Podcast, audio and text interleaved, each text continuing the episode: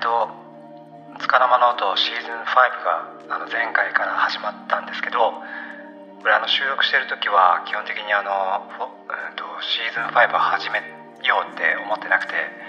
まあ、ただなんかあのポッドキャストとの向き合い方割とその遊びを持ってこう喋ることに対する苦手意識とか、まあ、そういったところが一つ、まあ、払拭できたとは言わないけれどちょっとある程度やっぱり余裕が持てて何て言うのか次のステージに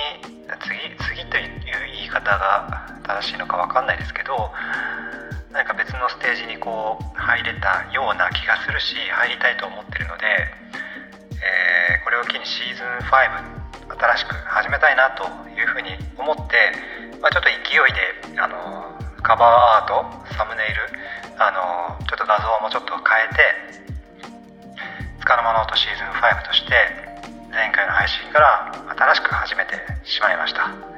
というわけでであとえっ、ー、とその何て言うのかな喋ってる声のテイストとかあのなんだろうなまあまあまあまだまだ模索中なのでちょっとどうなるかわかんないですけどこうボイスメッセージみたいなものをこう再生するような感じで聞いてもらったらいいかなってなんとなく思いつきでちょっと音声を少しそういうテイストに変え変えたというかそういう風にしてみたんですけどあのまだちょっと僕のスキルの問題であなんとなく聞きづらいんじゃないかなとは思ったりしてるんですけどとりあえず、まあ、あの聞きづらいなって思ったら変えようかなとは思ってるんですけどとりあえずシーズン5始めましたということで今回シーズン5のエピソード、えーと、2つ目のエピソードになりますと。でこのシーズン5から、まあ、さっきさっきというかあの割と喋るのに対してちょっと自信がついたんじゃないかと。でこの自信をあのただのこう気のせいじゃなくてしっかり自分のものにしたいということでどんどんどんどん喋っていきたいなと思っていてでそのままエピソード2をとりあえず撮ろうと思って、え今特に準備もせずに喋ってるんですけど今回自分が喋りたいなと思ってるのはあの2つ迷ってるんですけどどっちにしようかな ということで2つまあ1つはあの「ポッドキャスト夜明けまで」っていうあの番組をバナナさんと一緒に、まあ、バナナさんっていうのは、えっと、僕と同じくあの樋口塾っていうポッドキャストコミュニティで、えー、一緒に、えー、いる方なんですけどこのバナナさんとの番組の中で、えーと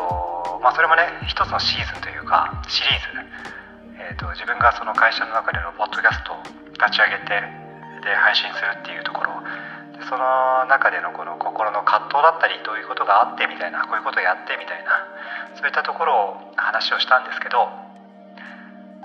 まあ、そのシリーズが一つ一段落したということで、まあ、それをちょっと振り返る話をしようかなと思っているのとあともう一つはこの、まあ、そのポッドキャスト言い訳までのその僕が会社でポッドキャストを始めるに至ったやっぱりその最初のきっかけというか、まあ、最初のきっかけじゃないかもしれないけど大きなポイントターニングポイントあのやっぱ古典ラジオのまあ、樋口さんはねもちろんそうなんですけど深井さんのその伝えたいことですよね。古典ラジオって、まあ、樋口さんも樋口イズムがあるけどそれよりもあの深井さんのこう伝えたいことっていうのを前面に、え、出していくっていうのが古典ラジオなのでその古典ラジオに感化された私が、まあ、いるということでその深井龍之介っていう人まあ、それはその深井さんに対するその自分がどう深井さんっていう人を認識しているかっていうところを何ていうかそれをがっつり喋ってみようかなって思っていて今日どっちにしようかなと思ってるんですけど、えー、今ちょっとあの家族の方が多分あと30分1時間以内には多分家に帰ってくるんじゃないかなっていう時間なので、えー、2つまあ、2つ取れるかな。ちょっとやってみよう。やってみましょうかね。ということで最初にあのまあタイムと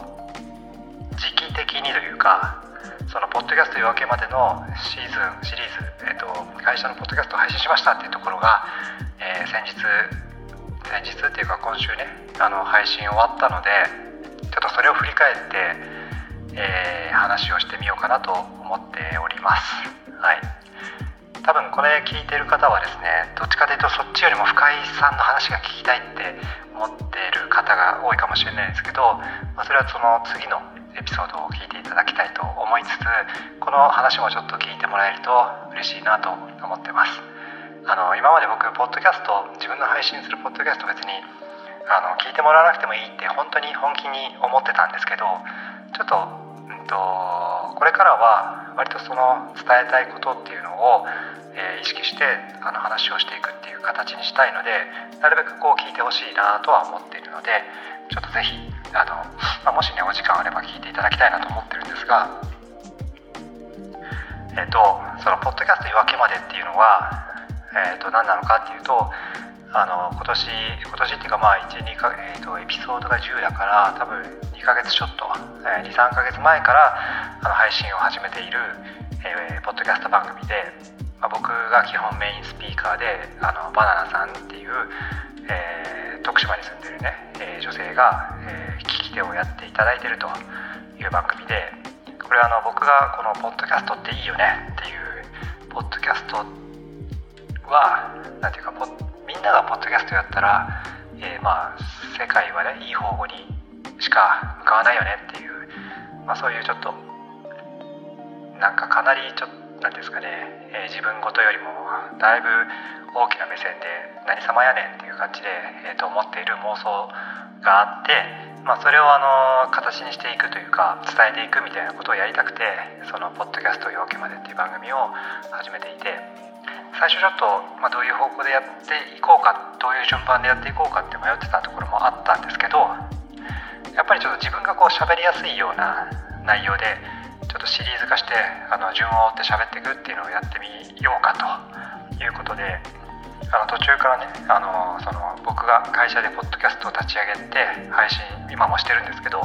まあ、それをあの配信していく中でまあ、どういうふうにやっていってとか、まあ、どういうふうに思っていてとか、ま、そういったことをあの、ま、順を追っていった話をしていたと、ま、それがあの今週とりあえず、えー、一段落ついたっていうとこなんですけど、えー、なのでそっちの配信をねあの聞いていただきたいというよりは、まあ、それも聞くのもちょっと時間かかるんで、まあ、それのダイジェスト版というか、まあ、どういう話してるかっていうのをちょっとここで話をえー、したいと思うんですけど、まあ、要はね、あのまあ、そんなに難しいこと言ってなくてただその会社でポッドキャストやった方がいいよねっていうのをあの何て言うかな、えー、そうだな。えー、っとですね、えー、まず僕がその会社でポッドキャストやりやった方がいいってまず思った経緯ね。そこから話をしていってるんですよね。あの僕ポッドキャストとかラジオとかそんなに昔から聞いているわけではないしラジオっ子でもなかったので、まあ、そういった人間がなぜそんなポッドキャストを会社で、えー、やっているのか。それもあの会社でポッドキャストをやってって言われたわけじゃなくて、まあ、自分の方で絶対やった方がいいっていうのをあの提案してというかあのいろんな人にこう説明して回ってでいつの間にかこう配信するっていうのをあの実現させていったっていうね、まあ、その辺りをまあ、どういうふうにやっていったかと。結構あのポッドキャストを会社で初めて配信して、まあ、いろんなイベントに参加してそうするといろんな企業の方から声かけていただくことも結構あって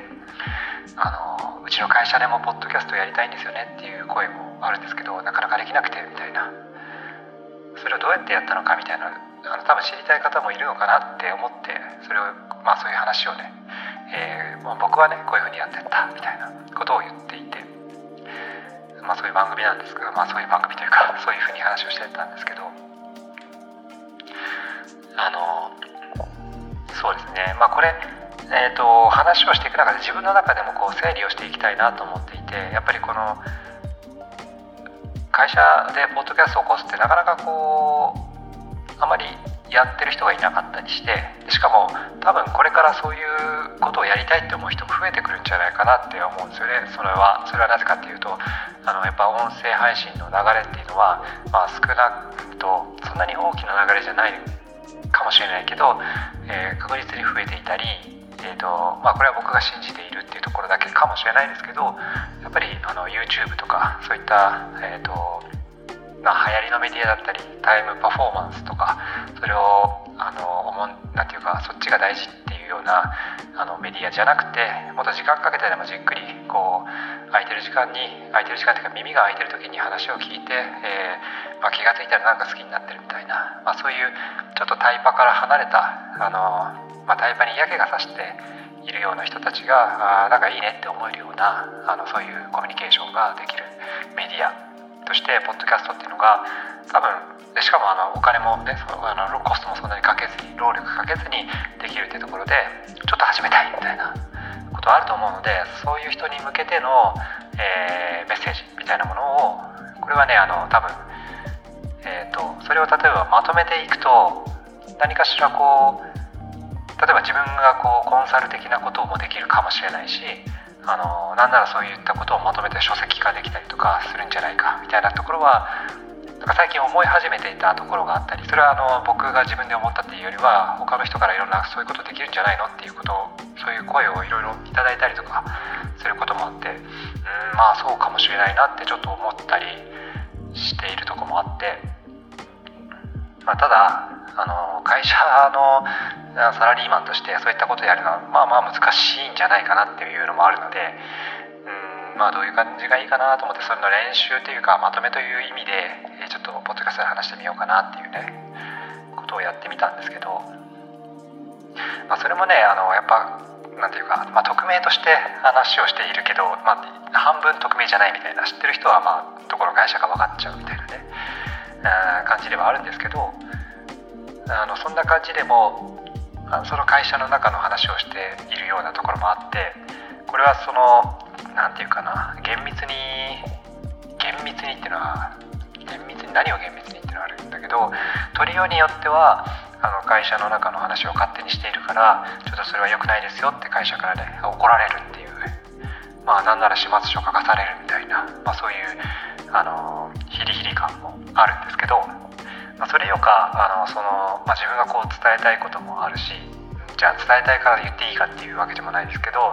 まあ、それを聞いてあのいろんな人がなんかこう、まあ、何かしらね、えーと、影響を受けて何かしらの行動を起こしてそれは絶対あの、えー、まあ、自分が望む望むっていうか自分がこうこういうふうにした方がいいよって思う方向じゃないかもしれないけど多分あの悪い方向にはいかないし多分それって自分の会社に対する、えー、脅威になるようなことでは絶対ないと思ってるのでなんかね、まあ、そういうふうに勝手に思っちゃってるとこがあるんですけど、うん、だからあの配信をね、えー、まあ、ある程度こうカットはしてるんですけど、まあ、それでもちょっとヒリヒリしながら配信してるという感じで、えー、ま、そういうところもあるんであの大々的にシェアしにくいっていうのがねあのジレンマとしてあってもう本当にそれも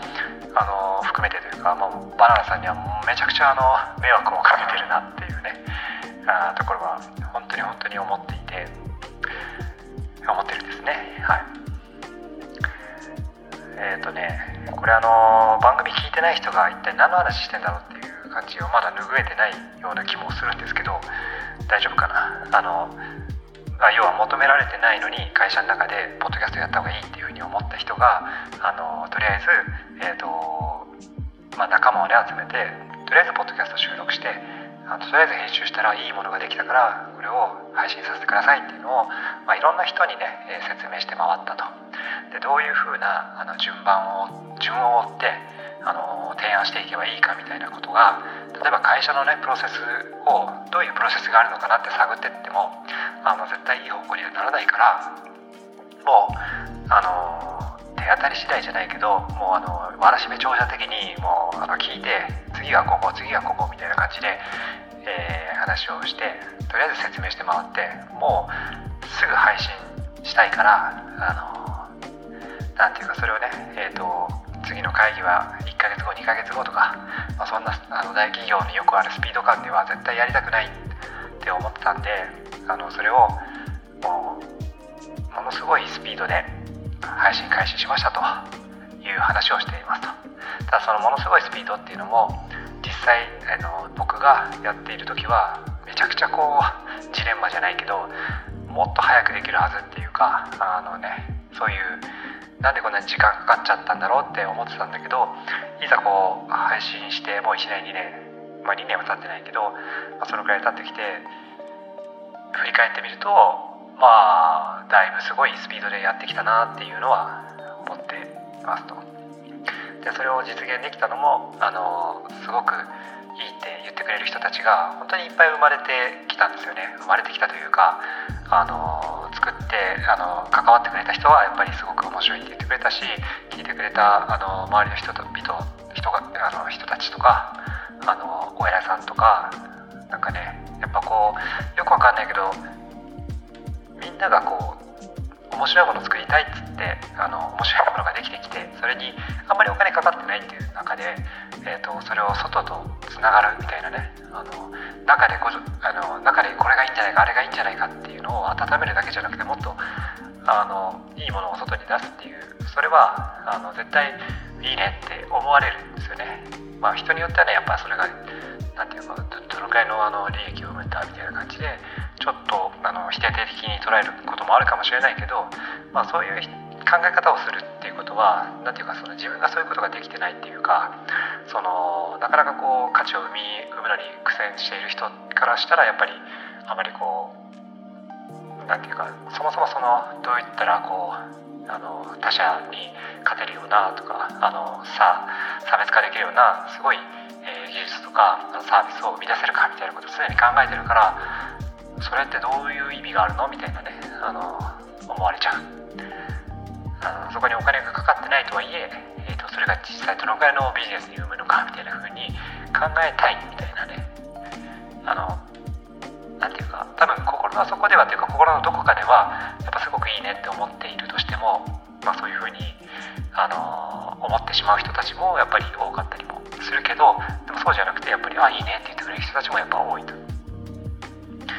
でしかもそのなんかねあのまあ、自分がやってこういうことがいいって思う以上に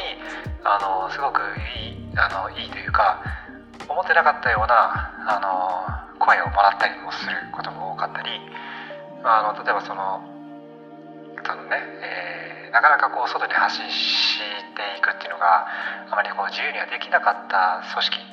ね、そういったところの中で、えー、こういう自分たちの声があのダイレクトに外に発信できるっていうねそういう場を作作れるそれができるっていうことは本当にすごい素晴らしいことですねっていう声が結構あったりとかして、えー、そういうのもやっぱ求めてる人たちっていうのはあの実はいっぱいいるんだなっていうやり方が分かんないけど、うんと、そういうことをやり始めたらああそうそうそうそういうこと大事だよねって言ってくれる人はあので絶対いるというかなんかそんなに多くなかったとしてもそう思ってる人は絶対すごくなんかね共感して乗ってきてくれたりするのであの本当に信じてあのそういった人を信じてというか見つけていく何かあのアプローチは必要なのかなとは思うんですけど、えー、ただただ発信していくだけじゃなくてやっぱこうこういう人たちと一緒にコラボレーションしたらいいんじゃないかって思う人たちに積極的に声をかけていくとあまりこういい反応を得られない時もあるけどあの結構すごいいいですねとかねぜひやらせてくださいとかそういう声をもらうことは結構やっぱあって、うん、なんかねやっぱ何て言うのかな。そうですね。会社で働いてるからその売り上げ出さなきゃいけないって思っているけどそれはあの何て言うか難しいな。例えば経営者はもちろん売り上げ出さなきゃいけないと思うけどでも経営者だからこそ売り上げじゃないところの大事さ重要性っていうのをちゃんと考えてる人たちもいるし一方であのそうじゃない経営者じゃない人たちっていうのもあの売り上げよりもやっぱ自分たちがやってることが意味があることをやりたいみたいな風に思ってる人たちからするとそういうまあ、これがどう利益につながるか分かんないけどすごくやりたいことあの面白いことっていう風になるのでいいねって言ってくれる人もいたり。するし、まあ、そんな中でそのこれってどうやってどうしてこれがいいいいのって思うような人っていうのはあの何なんだろうなっていうね、うん、まあ、そういった人にもまあ多分いつかねあの良さっていうのが伝わるというか分かっ、うんとまあ、あの分かってるとは思うんだけどあの、うんまあ、そういうひっくり返ることもあるだろうしまあまあそんなあのいろんな人がいるなっていう中で、まあ、あの話がいろいろちょっと、えー、長くなっちゃいましたけど、まあ、要するにあのいいねって言ってくれる人はいっぱいいるんでそういった人たちとつながっていくでそういった人たちとつながっていくには、まあ、いろんな可能性を探ってあそこともつながったらこんなことができるかもしれないなって思ったり、まあ、そういうので本当に良さをどんどん伝えていけるいくことっていうのがあのまあいいんじゃないかなって思っていて、まあ、それをやっていたと。であの最終回でも話しましたけど、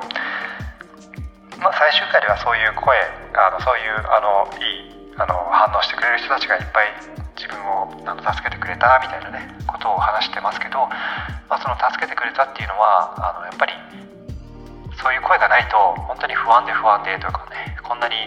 あの自分の時間使ってあの立ち上げるみたいなことをしかもうん半分オーソライズされてる。半分承認と半分認めてもらってるけど半分、まあ、ちょっと自分の責任でやってるみたいなそういう感じでやらざるを得ないとかそういう状況だったりもする中ではやっぱりそれが失敗したらうんなんか何やってたんだろうなってなったりするとかね。そういう心不安と戦いながらあの本当に売り上げにどうつながるか分かんないけど大事だと思っているけど大事じゃないかもしれない。どうしようみたいな中でなかなかこう数字がついてこなかったりするといろいろ不安になったりとか、まあ、ちょっとしたあの自分のプライベートでの嫌なこととかあの会社の中でのちょっとうまくいかないこととか、まあ、そういったことがあると本当にそういう求められてない仕事をやってることが本当にこれ意味がないんじゃないかって思う不安はあって、えー、まあ、それと戦う日々なんだけども絶対そのあの応援してくれる声っていうのがあのそういう僕の心のなんかもう折れそうになってる時に支えになってくれたっていう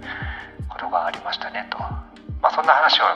えー、何回にわたってあったかな。あの、まあ、6回ぐらい56回に分けて配信してるっていうのがあの、まあ、ありましたと。えー、というわけですねあのポッドキャスト夜明けまでっていう、まあ、その番組でえっ、ー、とそうですね、まあ、本当にねあの聞いていただきたいなと思ってるんですけどなかなかねあのシェアしてもらうのはちょっとなんかヒリヒリするなと思うんでちょっと難しいなと思いつつ、えー、この番組今これを聞いてくれている方はまあ僕の今の話でなんとなくあの伝えたいことは伝わってるかなと思っていてでこの内容がそのポッドキャスト夜明けまでで語られているもしくはあのポッドキャスト夜明けまでじゃなくて今後あのいろんなところでやっぱりこういう経験とか伝えたいこととかこれなんていうか伝えたいことっていうかこれを広めたいっていうのがやっぱりあってあの広め何ていうかな。そうですね。まあちょっとここはねあの難しいところなんですけどその自分の理念としてやっぱり会社でポッドキャストを始めるっていうのが別にそれがこのうちの先輩特許みたいな、まあ、そういう風になるのはあんまり良くないなと思ってるんですよね。だからいろんな会社で同じような形同じようなものでもなくてもいいけどこうそういった取り組みに影響を受けてちょっとあの売上とか利益とかそういったことじゃなくて本当にやってる人たちが楽しいそれを聞いてる他の、えー、人たちもああなんかいいなって思うようなそういうものがつながっていけばいいなみたいなねそういうふうに思ってるので。えーと何が言いたかったかっていうと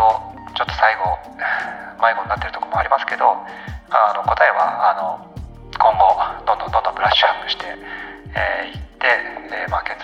かないかもしれないですけどえー、まああのどうなるかはあの今後あの継続していいけいった先にあるものが答えかなと思うので、はい、ただただやれるだけやっていきたいなと思っていますというわけで。あの次回は古典ラジオの深井龍之介さんに対する僕のなんかこう思いを話をしたいなと思ってますのでそちらもぜひお聞きい。ただきたいなと思っております。はい、というわけで今日も聞いていただいて本当にありがとうございました。また次回もよろしくお願いいたします。